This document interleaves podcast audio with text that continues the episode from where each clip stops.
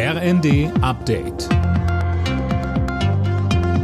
Stündlich neu. Auf den Punkt informiert. Ich bin Dirk Jostes. Guten Morgen.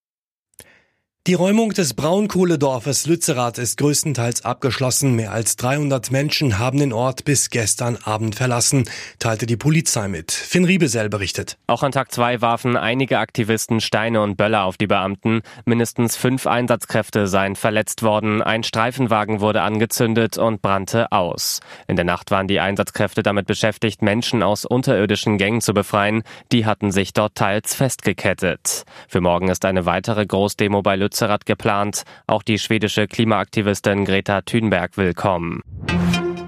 Die Geheimdokumente-Affäre von US-Präsident Joe Biden weitet sich aus. Es wurden weitere vertrauliche Unterlagen aus seiner Zeit als Vizepräsident entdeckt. Dieses Mal in Bidens Wohnhaus.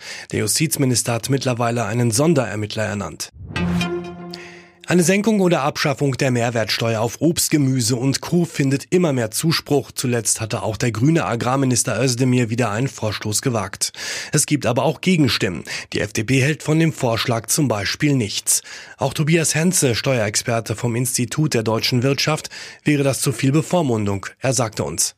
Aus meiner Sicht ist es zweifelhaft, ob der Staat entscheiden sollte, diese Lebensmittel sind gut für dich, lieber Verbraucher, oder jene Lebensmittel sind gut für dich. Von daher ist es auch fraglich, ob bestimmte Lebensmittel einen geringeren Mehrwertsteuersatz haben sollten als andere. Und das gilt dann eben auch für Obst und Gemüse.